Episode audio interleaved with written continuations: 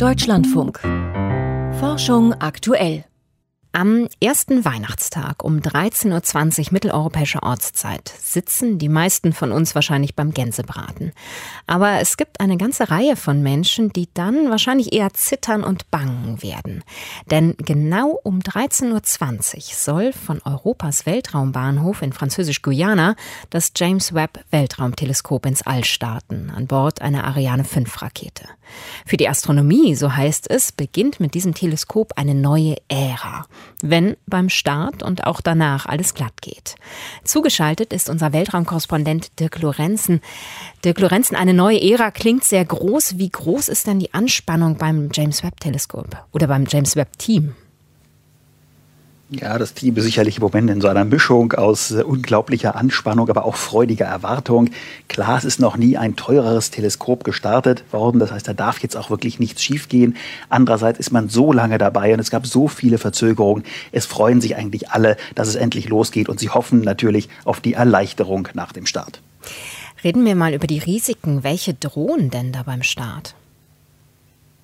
Ein Raketenstart ist immer kompliziert. Da darf eben in diesen entscheidenden acht Minuten, also diese erste Stufe brennt, da darf wirklich nichts schiefgehen. Wenn da was schief geht, ist die Mission verloren.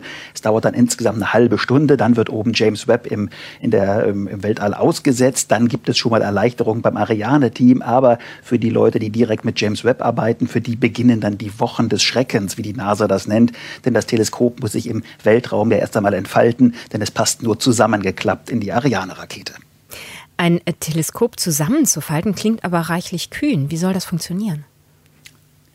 Das war es auch, das Zusammenfalten oder diese, diese Idee zu haben. Aber man hat einfach aus der Not eine Tugend gemacht, denn der Spiegel hat nun einmal sechseinhalb Meter Durchmesser. Es gibt einen Sonnenschirm, der das Teleskop immer im Schatten hält. Der ist so groß wie ein Tennisplatz.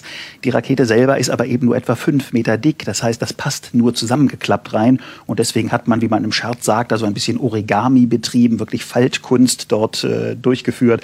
Und es braucht über 150 Entfaltungsschritte, bis das Teleskop also vollautomatisch im All dann geradezu erblickt erblüht ist. Und wenn nur einer dieser Schritte schief läuft, dann ist die Mission eben gescheitert, bevor sie wirklich begonnen hat.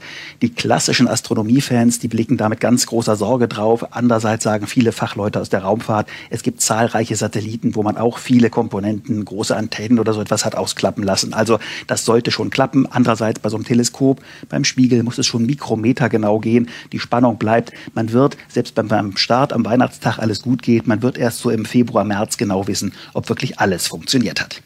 Was soll denn das James Webb Teleskop im All machen? Also warum nimmt man diese großen Risiken auf sich? Das Teleskop soll so weit hinausblicken wie eben kein Teleskop zuvor. Und es soll in ganz dichte Gas- und Staubwolken hineingucken. Und das geht eben nur im Bereich der Infrarotstrahlung. Das heißt, diese Objekte im All, die leuchten ja nicht alle nur im sichtbaren Licht, das wir mit unseren äh, Augen wahrnehmen, sondern es gibt eben auch diese Infrarot- und Wärmestrahlung und selbst eisige schwarze Staubwolken, wo wir mit normalen Teleskopen in Anführung gar nicht sehen würden, die leuchten im Bereich der Wärmestrahlung, aber James Webb kann das eben nur sehen, wenn das Teleskop extrem kalt ist. Dafür muss es etwa anderthalb Millionen Kilometer von der Erde weg, also viermal, viermal weiter als der Mond. Und es braucht eben diesen riesigen Sonnenschirm, der hält das Teleskop immer auf unter minus 200 Grad Celsius. Das Projektteam sagt so im Scherz, sie arbeiten wirklich an einem ganz coolen Projekt. Wird James Webb dann dann der Nachfolger des berühmten Hubble-Teleskops, das seit mehr als 30 Jahren um die Erde kreist? Ist kein Nachfolger, sondern ist einfach eine ideale Ergänzung, eine tolle Erweiterung. Also James Webb kann dann eben im Infrarotbereich wirklich die ersten Sterne und Galaxien im ganz frühen Kosmos sich ansehen. Hubble blickt so etwa 13 Milliarden zurück in der kosmischen Geschichte. Das heißt, äh, sieht das sehr junge Universum, also so etwa 700 Millionen Jahre alt war. James Webb aber kommt eben noch viel weiter hinaus, kann also äh, wirklich so die ersten Sterne und Galaxien 200, 300 Millionen Jahre nach dem Urknall sehen. Man kann so ein bisschen sagen, Hubble Hubble guckt bis in den Kindergarten des Kosmos zurück. James Webb kommt sogar bis zur Krabbelgruppe. Das heißt, das ist für die Kosmologen so hochinteressant. Und dann hofft man eben, dass das Teleskop wunderbar gut hineingucken kann, noch besser als Hubble in die Staubwolken, um dann eben zu gucken, wo entstehen denn Sterne und Planeten wie unsere Erde. Und in diesen beiden Bereichen, da hoffen eben die Fachleute, wird James Webb wirklich die Astronomie revolutionieren.